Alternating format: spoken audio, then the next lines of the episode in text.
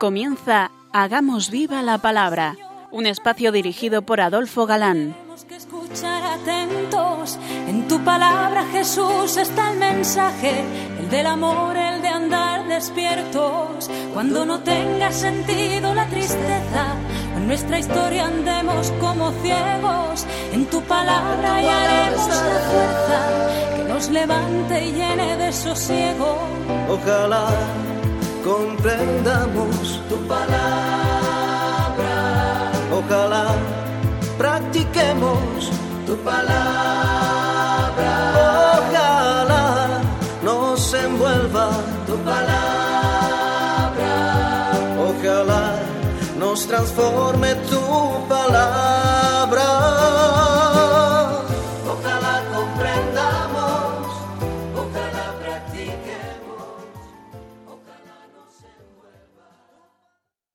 Hola amigos, un día más y al comienzo de nuestro ciclo de programas nos acercamos a la frescura de la palabra de Dios. Fresca porque es permanentemente actual y porque de algún modo hace que nos sintamos siempre jóvenes, frescos, muy vitales. Aquí estamos de nuevo Martita, Adolfo, y Marta dispuestos a pasar este rato en vuestra compañía. Bienvenidos a nuestro programa Hagamos viva la palabra.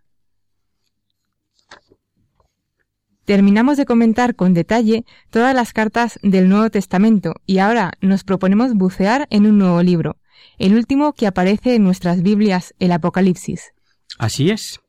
Pero antes de comenzar su estudio pormenorizado, nos vais a permitir, queridos amigos, una breve observación. No lo hemos elegido, por cuanto tiene de enigmático, misterioso, simbólico, en un ambiente cultural en el que parece que están de moda todos estos temas, tanto en la literatura como en el cine, y, que incluso podría tener gancho radiofónico. Eh, dado que nuestra misión es dar formación bíblica y no solamente para enriquecer la cultura sobre la escritura, que también, sino para aprovecharnos de sus enseñanzas, consejos, gozos y esperanzas que da la palabra de Dios, nos ha parecido de perlas el tema. ¿Por qué? Pues mirad, nos ha tocado vivir en un mundo dominado por las fuerzas del mal, y de esto mucho nos va a decir el Apocalipsis. Siempre hubo pecados, pero es que hoy se presume de pecar. Siempre hubo cataclismos, grandes desgracias sociales, eh, segando vidas, pero hoy parece que, que los terremotos, las tsunamis, las inundaciones, los incendios, las hambres, están segando vidas inútilmente igualmente y no se quedan atrás. Siempre hubo crímenes, injusticias, violaciones, pero se hoy se ven como, como si nada fuera con nosotros. Incluso hay quienes lo propician por dinero, por ideología o, o por una mala administración de la justicia. Y cuando se medita sobre la situación del mundo actual, surge esta pregunta. ¿No estaremos llegando al final de los tiempos? Mirad, no tiene por qué. Pero estemos o no en el final, para vivir en este mundo de hoy, mucho bien nos hará la lectura de estas revelaciones de Apocalipsis, quitándonos temores, llenándonos de esperanza y aclarándonos más de una duda. Somos conscientes de que el Espíritu Santo se valió de hechos históricos contemporáneos al autor humano y con ellos nos dejó un mensaje para toda la vida de la Iglesia, porque el libro abarca desde la resurrección de Jesucristo a su segunda venida, o lo que es lo mismo, de los, de los orígenes de la Iglesia a la parusía. Y lo más importante de, de todo lo que vamos a estudiar es esta teología de la historia que nos ha revelado San Juan para esperanza y consuelo de una Iglesia siempre persiga, eh, perseguida, eh, jamás vencida y la proclamación del propósito del Salvador de Dios por su Hijo, de salvarnos por su Hijo. Y de quien quiera verlo, debe verlo en su Iglesia, que peregrina ahora, camina hacia una felicidad eterna que, como veremos, no hay palabras para poder expresarla, y ha de expresar lo revelado con un lenguaje mm, que no tiene mm, palabras eh, para explicar. Pongamos un ejemplo. Cuando la palabra Apocalipsis, que en el fondo es revelación, encontramos esta palabra en un libro del Nuevo Testamento. Por ejemplo, En la carta a los Corintios, el versículo 1, capítulo 12, dice Pablo. Hay que gloriarse, aunque no trae ninguna utilidad, pues vendré a las visiones y Apocalipsis Quirios, revelación del Señor. Sé de un hombre en Cristo, el cual hace catorce años, si en el cuerpo o fuera de él no lo sé, Dios lo sabe, fue arrebatado hasta el tercer cielo, y sé que este hombre, en el cuerpo o fuera de él, no lo sé, Dios lo sabe, fue arrebatado al paraíso, y oyó palabras inefables que el hombre no puede pronunciar. Veréis que el texto por sí solo avala lo que decíamos sobre dificultades que a veces existen para expresar la revelación. Con esto comprenderéis que existan infinidad de símbolos, semejanzas, leeremos más de una vez cosas como esta para revelar lo que ve y, y, que al que no tener palabras dice era como voz de trompeta que hablaba conmigo, era de aspecto semejante al jaspe, a la coralina y un arco iris, hay como un mar transparente semejante al cristal, etcétera, etcétera. Claramente se observa que no tiene palabras exactas para expresar lo que ve. A veces, Apocalipsis consiste en revelar verdades sobrenaturales de las que el hombre, de no haber recibido la revelación, ni siquiera habría podido sospechar, ni imaginar. Veamos otro ejemplo, tomando una vez más esta palabra, Apocalipsis, en el Nuevo Testamento. Es un texto muy conocido, de cuando Jesús y Pedro iban camino de Cesarea de Filipo, y como Pedro reconociera la mesianidad y la divinidad de Jesús, y a su pregunta de quién soy yo, respondió con aquello de que tú eres el Cristo, el Hijo de Dios, Jesús le dijo Bienaventurado eres, Simón, hijo de Juan, porque no te ha revelado esto la carne ni la sangre, sino mi Padre que está en los cielos. Porque no te ha, y vemos Apocalipsis, el que más emplea la palabra Apocalipsis, o sea, revelación en el Nuevo Testamento, es San Pablo. Y de 17 veces que la emplea, 14 veces, o sea, el 80%, la emplea como revelación de secretos divinos. Veamos un ejemplo, tomado de cuando Pablo habla a los Efesios mm, el misterio de Cristo. Misterio que en generaciones pasadas no fue dado a conocer a los hombres, como ha sido ahora revelado, Apocalipsis, a sus santos apóstoles y profetas por el Espíritu. Es el capítulo 3 de la carta a los Efesios. En nuestro libro, Dios se valió del autor, vemos mm, quién fue, para revelar cosas ocultas conocidas solo por Dios. Y por el mismo texto sabemos que las reveló para que fuesen conocidas por la Iglesia, simbolizada en esas siete que veremos en los capítulos segundo y tercero. Y antes de meternos en harina, y en evitación de armarnos lío, sino para dominar el texto al menos como para ayuda para comprender el mensaje, bueno será ver algo de lo que podíamos considerar como reglas útiles propias de una introducción al libro. Y vamos con ellas. Son poquitas, pero muy útiles, ya lo veréis. A. No ver en el Apocalipsis lo que el Apocalipsis no es. Hay quienes quieren ver una historia de la Iglesia presentada en logogrifos o enigmas como rompecabezas divino, sin que esto sea negar que sea un libro oscuro y misterioso. B. Ser conscientes de que el autor, cuando se refiere a cosas presentes para él, contemporáneas a él, para evitar riesgos y peligros a la Iglesia, está obligado a camuflar personajes, pueblos, imperios, emperadores, etc., y valerse de seudónimos o símbolos que pueden referirse al tirano perseguidor. El mensaje será claro en cuanto al castigo del malvado o malvados y del triunfo de la Iglesia. No olvidemos que este libro tiene también el fin de animar y fortalecer en tiempos difíciles de grandes persecuciones bien presentes desde luego en el momento en que se escribe, o para sucesivas etapas o situaciones difíciles que nunca faltaron en la Iglesia. Esta que estamos viendo puede ser una de ellas. Algo muy claro revela la lucha entre las fuerzas del mal y el bien, Cristo victorioso, Cristo triunfante, Cristo que vence e impera. El final, gracias al Cordero degollado, una eterna felicidad sin lucha. Es mensaje, por lo tanto, que se dirige a toda la Iglesia, de ayer, de hoy y de mañana, Y se dirige a ti, querido oyente que nos escuchas, y a mí también, por supuesto.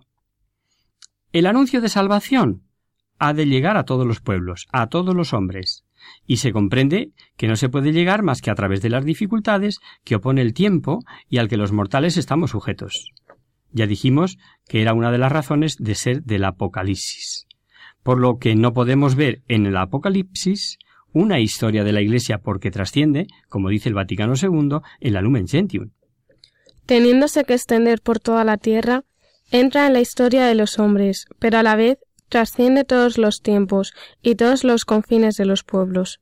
Correcto. Por tanto, primera conclusión que sacamos ya en este momento, el tremendo gozo que experimenta o que nos transmite el libro del Apocalipsis. Es como si subieras el final del partido ya antes de ser y que tu equipo ha ganado. Si es que lo tenemos ya conseguido. Bien, vayamos ya eh, pasito a pasito. Las visiones que vamos a observar no tienen que tomarse como una película de fotogramas seguidos, continuando el anterior al siguiente, sino como una sucesión de recambios, por lo que existen repeticiones cíclicas de la misma historia, con anticipaciones unas veces y con retrocesos otras. A veces son más esquemáticas primero y más completas las siguientes, algo parecido a la manera de expresarse San Juan en su Evangelio, al revelarnos lo del Verbo de Dios, recordar el pasaje que es muy conocido. En el principio existía el Verbo, la palabra, y el Verbo estaba con Dios, y el Verbo era Dios. Es decir, la información se va ampliando. Primero dice que existía desde siempre. Enlaza con esta idea inicial y como enganchando con la palabra verbo dice que estaba con Dios. Y dando un paso, una ampliación más dice que ese verbo era Dios. Y última regla mm, de estas que hemos mencionado para acometer el Apocalipsis. Aunque pudiera estar todo revelado en la Biblia, incluso en cierto modo, cuanto nos enseña la tradición, no toda la revelación es para todos los tiempos, y por lo tanto, no para ser entendida en todos los tiempos las revelaciones. Al igual, mm, me vais a permitir un ejemplo, al igual que en la semilla está color, hojas, flores, fruto, y no todo se aprecia al mismo tiempo, otro tanto ocurre con lo revelado. La Iglesia irá definiendo en cada tiempo, y siempre, eso sí, asistida por el Espíritu Santo. En cuanto al género literario, ya dijimos que el género apocalíptico se caracteriza por la revelación de secretos ocultos, pero muy especialmente relativos al fin de los tiempos. Y como el hombre ha mostrado siempre singular interés por estos temas, por conocer mm, lo que solo Dios conoce, sobre el futuro y la llegada de los tiempos escatológicos, no es de extrañar que hayan surgido un sinfín de libros en este género apocalíptico, como por ejemplo el libro de los jubileos, los secretos de Enoch, el tratamiento de los doce patriarcas, etcétera, etcétera. Pero mientras todos esos apocalipsis son apócrifos, o sea, no inspirados, nuestro apocalipsis, el de la Biblia, es el que vamos a estudiar. Ese sí, ese sí es inspirado. Y como tal, como inspirado, es decir, al tener a Dios por autor principal, es Él quien puede revelar cosas que solamente conoce Él. Al valerse mm, el autor de símbolos, cifras, colores, no se preocupa lo más mínimo de, de coherencia, y sus imágenes resultan irrealizables. Eh, si quisiéramos reproducirlas plásticamente. Por ejemplo, eh, no intentéis imaginar una bestia de siete cabezas y diez cuernos que vamos a ver en el capítulo 13, con patas de oso, fauces de león, y, y aunque dice que se parecía a un leopardo, ya veremos cómo cada cosa por separado nos dirá algo. Es igual que otro libro, con no poco texto apocalíptico, concretamente del Antiguo Testamento, el libro de Daniel, cuando narra lo de la famosa estatua del sueño de Nabucodonosor, con aquellos distintos materiales que luego el propio libro se encarga de explicar. También hemos de ver que a veces se emplea un lenguaje eh, criptográfico o cifrado para que sea entendido exclusivamente por cierto número de personas destinatarias del libro. Una cosa más. El Apocalipsis revela algunas cosas futuras, pero no se identifica con el género profético. El profeta, cuando anuncia algo futuro, lo suele hacer como aval, como prueba de que deben de creerle. Es una ayuda divina, para que mm, al creer el pueblo vuelva a la alianza y al cumplimiento al reconocer al profeta un hombre de Dios. En cambio, en Apocalipsis, el elemento principal es la revelación, el anuncio, y los problemas morales pasan, en este caso, a un segundo término. Y como las visiones han de servir para expresar la revelación, y no pocas veces presentadas con símbolos, pues necesitan ser interpretadas. Vamos a ver ahora algunos de los significados de símbolos eh, con los que hemos de encontrarnos. Recordáis que San Pablo, al hablar de las armas para vencer el combate espiritual, decía en la carta a los Efesios que la espada del Espíritu es la palabra de Dios, que de esa espada de poder irresistible con su doble filo es la que el autor dice el tener el que da el mensaje, leeremos en el segundo capítulo. Esto dice el que tiene la espada de dos filos. Pues nos sonará lo que vimos de Efesios. En cambio, la espada sin más, ni más, indica destrucción, exterminio, poder para matar. Por ejemplo, cuando veamos que quien montaba un caballo verdoso tenía poder para matar con la espada, y que llegaremos al capítulo 6. Una corona representa la realeza de quien la lleva. Un candelabro, una iglesia. Una estrella, un ángel. A veces el mismo contexto nos lo va a explicar. Mm, léenos, Martita, Apocalipsis 1.20. La explicación de las siete estrellas que has visto en mi mano derecha y de los siete candeleros de oro es esta. Las siete estrellas son los ángeles de las siete iglesias y los siete candeleros las siete iglesias. Importante, como os decía, queridos oyentes, que veamos primero toda esta simbología para poder descubrir la revelación que se nos da en este interesantísimo libro. Hacemos ahora una breve pausa musical.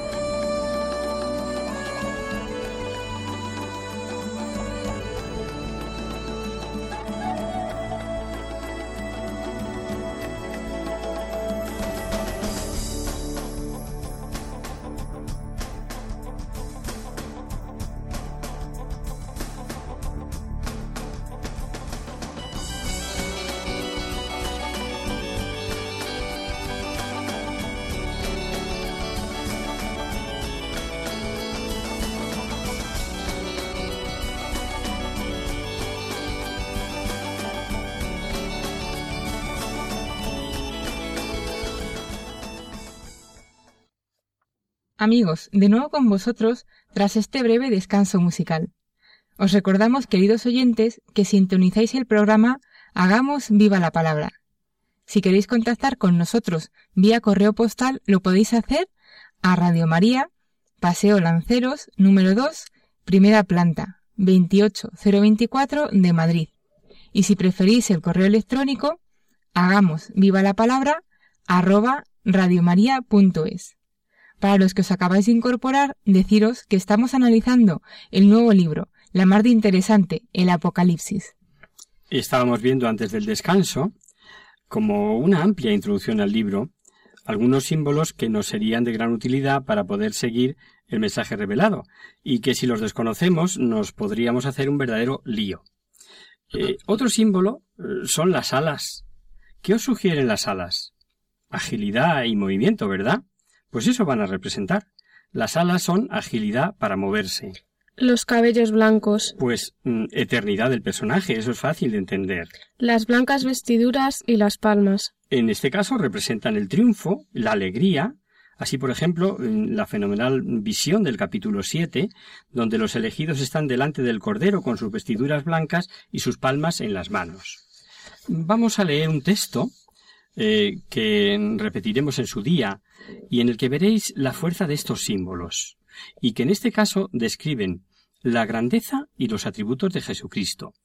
Pero, como dicho texto habla de Jesucristo como el Hijo del Hombre, conviene recordar Hijo de hombre, en principio y a veces, muestra la gran distancia que hay entre Dios y el hombre. Así, por ejemplo, eh, dice el Salmo 8, que es el hombre para que te acuerdes de él, o el Hijo del hombre para que de él se acuerde.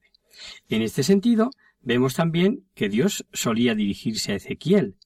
Hijo de hombre, ponte en pie que voy a hablarte. O bien, Hijo de hombre, yo te he dado por atalaya las casa, la casa de Israel. pero Dios se hizo hombre, y se hizo hombre para salvar al hombre.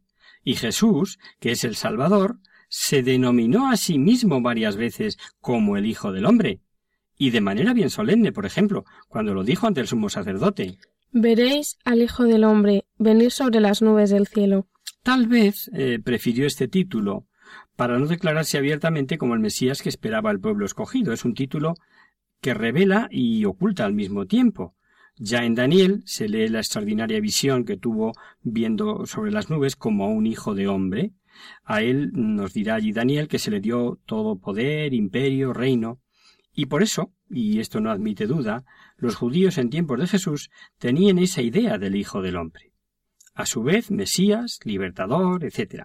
Y así se explica que cuando Jesús les profetizó que el Hijo del Hombre sería glorificado con su muerte y levantado en alto, se mofaban diciendo ¿Cómo dices tú que es preciso que el Hijo del hombre sea levantado? conocían el libro de Daniel e interpretaban el señorío de los reinos de para el Mesías, servido por todo el pueblo y nación. Pero al mismo tiempo, este título no se identificadamente, no se identificaba, perdón, directamente con el Mesías, que se prestaba a una politización del tema. Aclarado esto sobre el Hijo del Hombre, volvamos a lo nuestro, lo de los símbolos. Suponed que un periodista de hoy escribe sobre la dignidad de Jesucristo, sobre su sacerdocio real, sobre su realeza, etc. Bien pudiera escribir, poco más o menos, lo que sigue. Jesús reúne en su persona la dignidad sacerdotal, al tiempo que el poder real, poseyendo una ciencia perfecta, capaz de sondear entrañas y corazones, eh, su, rostro aparece resplandeciente infinitamente por ser eterno. Lo entenderíamos, ¿verdad? Pues leamos el precioso texto donde el autor narra cómo vio a este Hijo del Hombre, con estas prerrogativas, con estos atributos, pero empleando símbolos. Me volví a ver qué voz era la que me hablaba, y al volverme vi siete candeleros de oro, y en medio de los candeleros, como a un hijo de hombre, vestido de una túnica talar, ceñido al talle con un ceñidor de oro.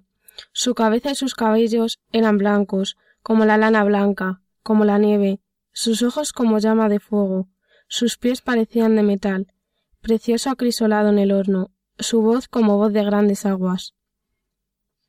Tenía en su mano derecha siete estrellas, y de su boca salía una espada aguda de dos filos, y su rostro como el sol cuando brilla con toda la- su fuerza.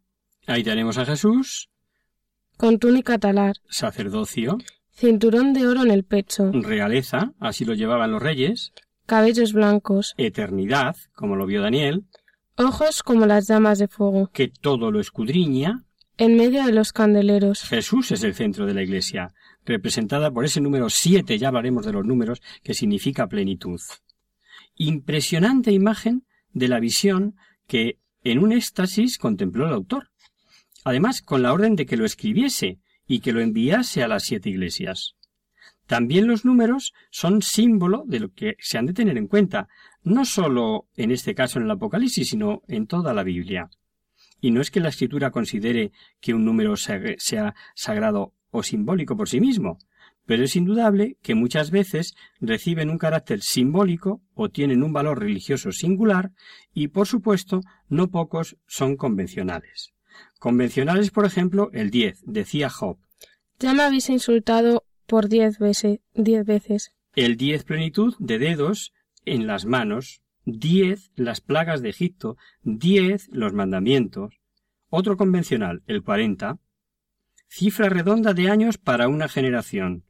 Tras la liberación de Israel por Otoniel, leemos El país quedó tranquilo cuarenta años. Cuarenta años anduvieron por el desierto, cuarenta días del diluvio, cuarenta días permaneció Moisés en el Sinaí, cuarenta días duró la peregrinación de Elías hacia el monte Horeb, etcétera, etcétera. El número tres nos suele aparecer en actos rituales. Recordemos cuando Elías resucitó al hijo de aquella pobre viuda al invocar a Yahvé. Se tendió tres veces sobre el niño, invocó a Yahvé y dijo Yahvé, Dios mío, que vuelva, por favor, el alma de este niño dentro de él. Yahvé escuchó la voz de Elías, y el alma del niño volvió a él y revivió. Tomó Elías al niño, lo bajó de la habitación de arriba de la casa y se lo dio a su madre. Dijo Elías Mira, tu hijo vive. El 4. El número 4 lo hemos relacionado con el símbolo cósmico. Cuatro vientos, cuatro puntos cardinales. En nuestro libro veremos que cuatro son los seres vivientes que soportan el trono divino cuando lleguemos precisamente al capítulo 4. No se trata, queridos oyentes, de darles o de daros eh, una clase de numerología y especificar uno por uno el simbolismo, mm, sino tener una idea general y sobre todo eh, tener claro que hay simbolismo, que, que no lo podemos seguir literalmente como si estuviéramos en una clase de matemáticas.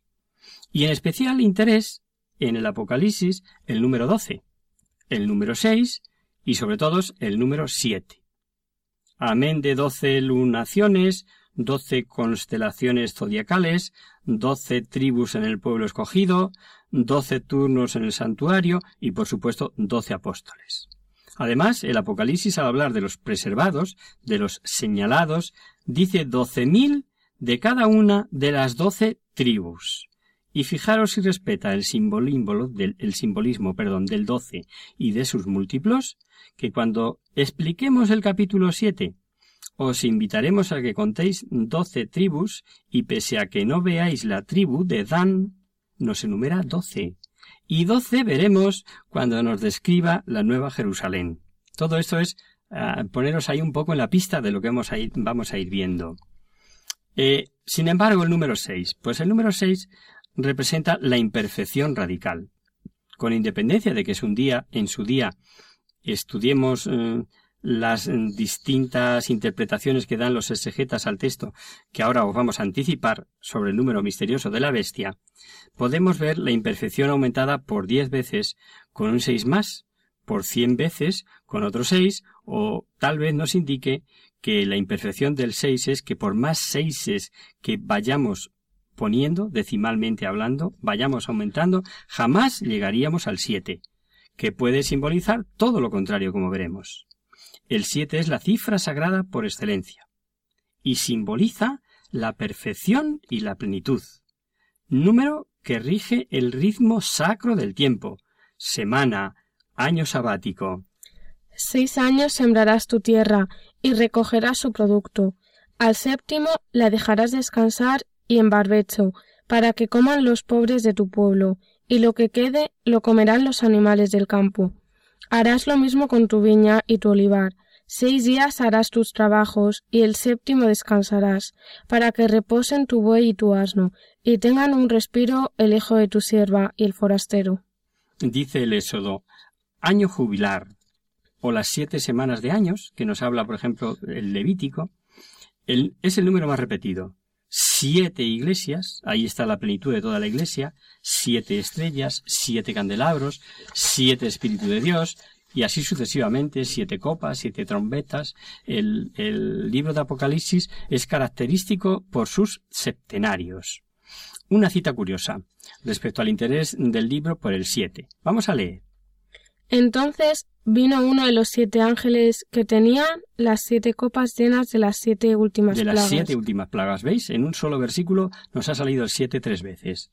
No es de extrañar que los estudiosos muestren un interés por descifrar las posibles interpretaciones que pueden verse en este número siete.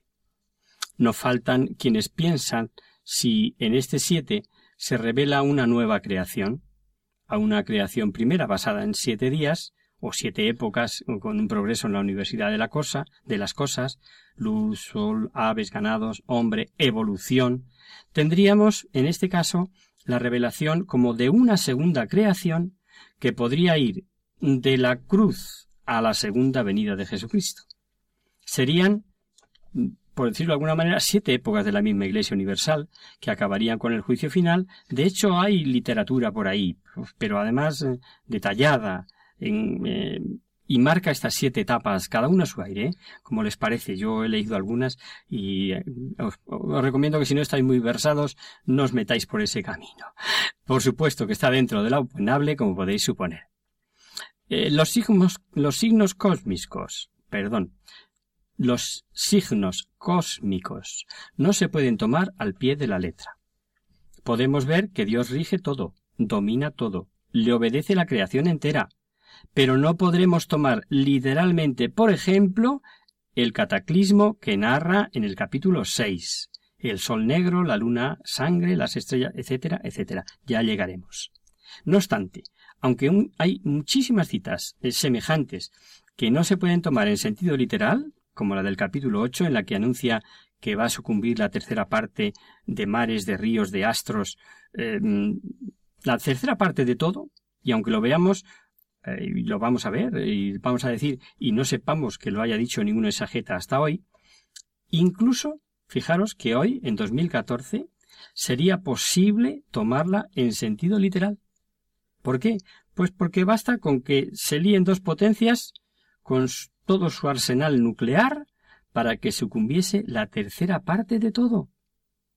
Pero una cosa es que pueda darse y otra que haya que tomarlo en el sentido literal como viene en Apocalipsis.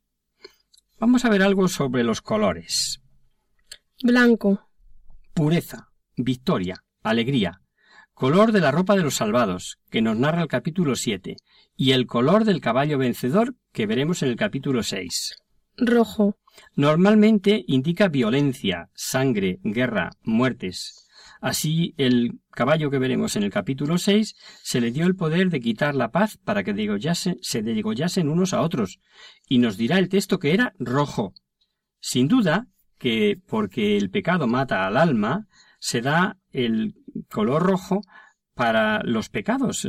No sé si recordáis la cita de, Isaías. Es uno de los versículos más consoladores para nosotros pobres pecadores. Dice Venid, pues, y hablemos, dice Yahvé, aunque fueren vuestros pecados como la grana, cual la nieve blanquearán, y así fueren rojos como el carmesí, cual la lana quedarán. Rojos, por tanto, como os decía, pero a la vez consolador porque el Señor nos dice que lo dejará limpio del todo. Otros colores. Verdoso. Indica peste y muerte por, y, y peste por hambre. Negro. Hambre, duelo.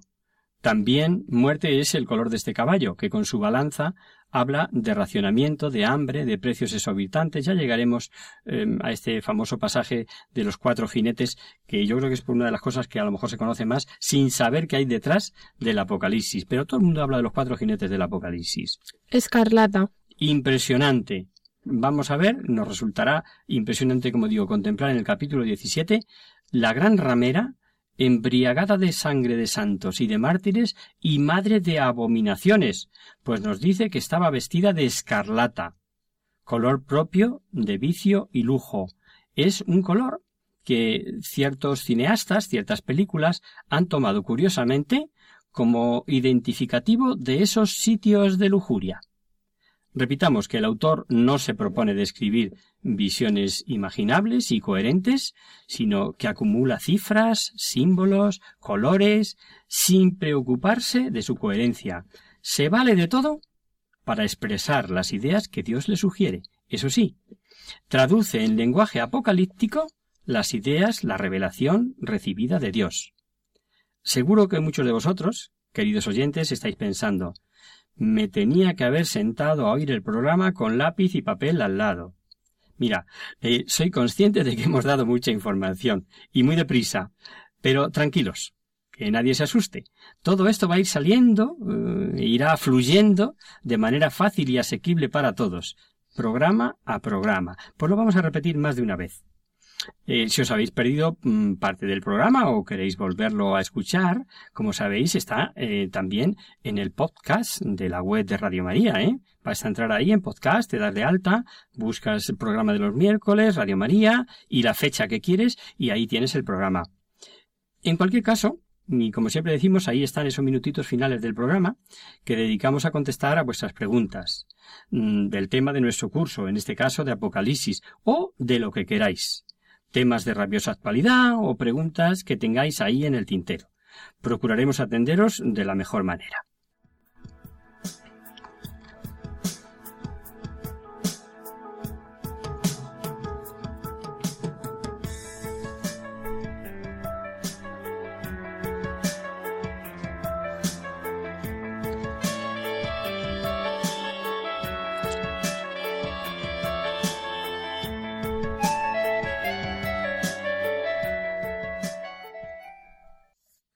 Comenzamos nuestro espacio de conocer, descubrir, saber y hoy vamos a dar respuesta a un oyente jubilado, Ángel, que expone una duda acerca de María Magdalena. Queridos amigos del maravilloso programa Hagamos viva la palabra. He disfrutado con las explicaciones sobre las cartas del Nuevo Testamento y ahora el Apocalipsis ya me tiene entusiasmado. Me llamo Ángel y vivo en Guadalajara Estoy jubilado y me gusta mucho andar y escuchar la radio. La llevo a todas partes, Radio María preferentemente. Aprovechando la ocasión que nos brindáis para resolver dudas y preguntas, quiero haceros una, que en mi caso es pura curiosidad, y no tengo prisa. Contestadme cuando buenamente podáis. Quisiera saber si María Magdalena es la hermana de Lázaro y de Marta o no, pues hay quien me asegura que sí, y a mí no me cuadra del todo. Muchas gracias por adelantado y muchas gracias a Radio María. Un abrazo. Firma Ángel. Con mucho gusto respondemos a tu pregunta, Ángel. Y como ves, casi a vuelta de correo. El sobrenombre de Magdalena, de esta María, le viene sin duda de su origen, lo que significa que era natural de Magdala, un pueblecito de pescadores en la ribera oeste del mar de Galilea. Y dicho de sea de paso, es imposible identificar con ninguna de las dos Betanias que había en Palestina en tiempos de Cristo. Y Biblia en mano vamos mm, en primer lugar a ver quién es y cómo es esta María, rastreando las veces que aparece en el Evangelio. En primer lugar vemos que está entre las mujeres galileas, a quien Jesús había librado de malos espíritus y le seguían sirviéndole con sus bienes y algunas mujeres que habían sido curadas de espíritus malignos y enfermedades, María llamada Magdalena, de la que habían salido siete demonios. Segundo, la encontramos formando parte del grupo de mujeres que están junto a la cruz de Jesús en el Calvario. Junto a la cruz de Jesús estaban su madre y la hermana de su madre, María, mujer de Cleofás, y María Magdalena. Y en las citas paralelas, además de esta de Mateo que nos acaba de leer Marta. La encontramos también junto al sepulcro colaborando en la sepultura de Jesús con José de Arimatía y otras mujeres. Y lo puso en su sepulcro nuevo, que había hecho excavar en la roca. Luego hizo rodar una gran piedra hasta la entrada del sepulcro y se fue. Estaban allí María Magdalena y la otra María, sentadas frente al sepulcro. 4. En la mañana de la resurrección, este pasaje yo creo que es el más conocido, es distinguida con una aparición del mismo Jesús resucitado. Es una de las lecturas del tiempo de Pascua. El primer día de la semana va María Magdalena de madrugada al sepulcro, cuando todavía estaba oscuro, y ve la piedra quitada del sepulcro, y ve dos ángeles de blanco sentados donde había estado el cuerpo de Jesús, uno a la cabecera y otro a los pies. Dícenle ellos, Mujer, ¿por qué lloras? Ella les responde, porque se han llevado a mi Señor y no sé dónde le han puesto. Dicho esto se volvió y vio a Jesús de pie, pero no sabía que era Jesús. Le dice Jesús, Mujer, ¿por qué lloras? ¿A quién buscas? Ella, pensando que era el encargado del huerto, le dice, Señor, si tú lo has llevado, dime dónde lo has puesto, y yo me lo llevaré. Jesús le dice, María. Ella se vuelve y le dice en hebreo, Raboni, que quiere decir maestro. Dícele Jesús, No me toques todavía, que todavía no he subido al Padre. Pero vete donde mis hermanos y diles, subo a mi Padre y a vuestro Padre, a mi Dios y a vuestro Dios. Fue María Magdalena y dijo a los discípulos que había visto al Señor y que había dicho estas palabras. La leyenda, la piedad popular y el arte cristiano han favorecido la identificación de este María de Magdala con la María de Betania, hermano de Lázaro y de Marta. Pero no tiene por qué ser. Tanto en el terreno histórico como en el exegético, es un problema mm, de fácil solución y no hay por qué identificarlas, pues no se tratan de la misma persona. La confusión surgió probablemente con la identificación de dos unciones de Jesús que aparecen en los Evangelios en un banquete, como si se tratara de la misma, cuando son dos, o pueden ser dos perfectamente. La de la mujer pecadora, en casa de un fariseo llamado Simón, que era pecadora pública, de la que desconocemos su nombre, y la unción de María en Betania, poco antes de la muerte, de la muerte de Jesús, entiende, donde por el contexto el propio Jesús, vemos lo da como un anticipo de la unción para el sepulcro. Eso por un lado. Y por otro, el segundo supuesto en el error es identificar la, la pecadora con María Magdalena, por aquello de que de ella se habían expulsado siete demonios y que hemos leído. Vamos a leer ambos textos. Primero de Lucas, en la primera unción leemos Un fariseo le rogó que comiera con él, y entrando en la casa del fariseo, se puso a la mesa.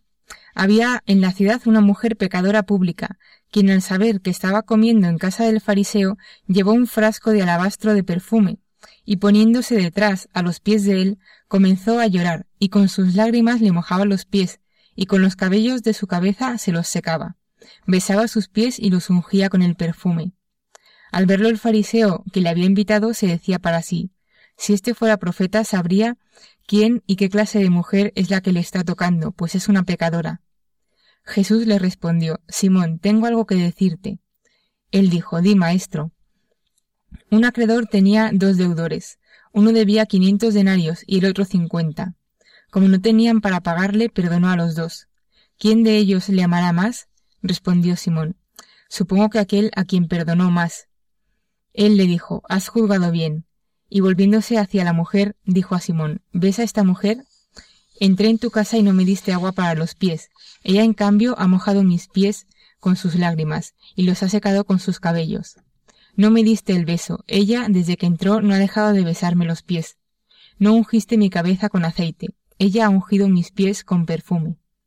Hasta ahí, de acuerdo con la primera, ¿no? Eh, esta mujer pública, esta mujer pecadora en este banquete en casa de Simón. En la segunda unción, que encontramos en el Evangelio de San Juan, poco antes de la pasión, leemos. Seis días antes de la Pascua, Jesús se fue a Betania, donde estaba Lázaro, a quien Jesús había resucitado de entre los muertos. Le dieron allí una cena. Marta servía y Lázaro era uno de los que estaban con él a la mesa. Entonces María, tomando una libra de perfume de nardo puro, muy caro, ungió los pies de Jesús y los secó con sus cabellos. Y la casa se llenó del olor del perfume. Dice Judas Iscariote, uno de los discípulos, el que lo había de entregar. ¿Por qué no se ha vendido este perfume por trescientos denarios y se ha dado a los pobres? Pero no decía esto porque le preocuparan los pobres, sino porque era ladrón, y porque tenía la bolsa, se llevaba y, y se llevaba lo que echaban en ella. Jesús dijo, Déjala, que lo guarde para el día de mi sepultura, porque pobres siempre tendréis con vosotros, pero a mí no siempre me tendréis. Habría que forzar mucho los textos y dar por supuesto una serie de datos que ahí no están, que ahí no figuran, que ahí no hemos encontrado, como para decir que ambas funciones son la misma. Por tanto, querido Ángel, como ves, se trata casi con toda seguridad de tres mujeres diferentes. La pecadora pública, María la de Magdala y María, la hermana de Lázaro. La tradición en Occidente no es ni mucho menos unánime acerca de que las tres sean la misma persona, pero desde luego en Oriente siempre las han distinguido. Por otro lado, y en cualquier caso, se podría identificar a la pecadora sin nombre del relato de Lucas en el banquete en la casa de Simón con María Magdalena, por el, hecho, por el hecho de que ambas fueran pecadoras, que tampoco es demostrable por la Escritura, pero nunca con María la de Vitania, hermana de Lázaro y Marta. Juan distingue con claridad ambas Marías, bueno, incluso Lucas, y desde luego el carácter de una no tiene nada que ver con el de la otra. María de Betania, tanto en Lucas como en Juan, se puede apreciar su naturaleza tranquila y contemplativa. Escuchemos. Yendo ellos de camino, entró en un pueblo, y una mujer llamada Marta le recibió en su casa. Tenía ella una hermana llamada María, que sentada a los pies del Señor escuchaba su palabra, mientras Marta estaba atareada en muchos quehaceres. Acercándose, pues, dijo Señor, ¿no te importa que mi hermana me deje sola en el trabajo? Dile, pues, que me ayude. Le respondió el Señor Marta, Marta, te preocupas y te agitas por muchas cosas, y hay necesidad de pocas, o mejor, de una sola. María ha elegido la parte buena, que no le será quitada. ¿Veis? Tranquila, pendiente de las palabras de Jesús.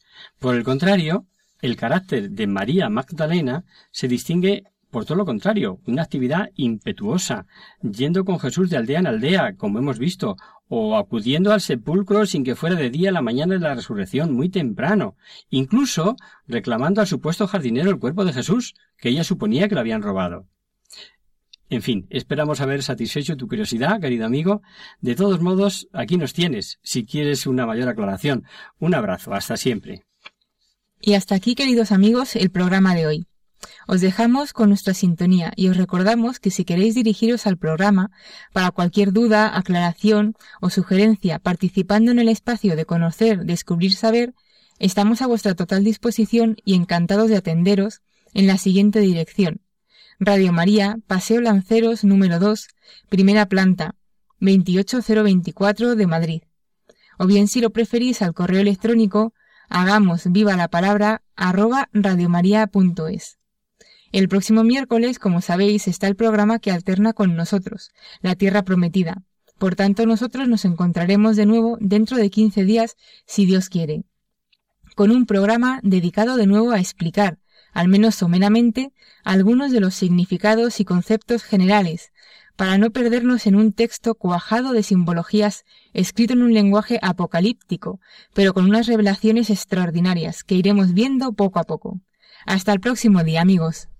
Hasta el próximo día. Hasta dentro de 15 días.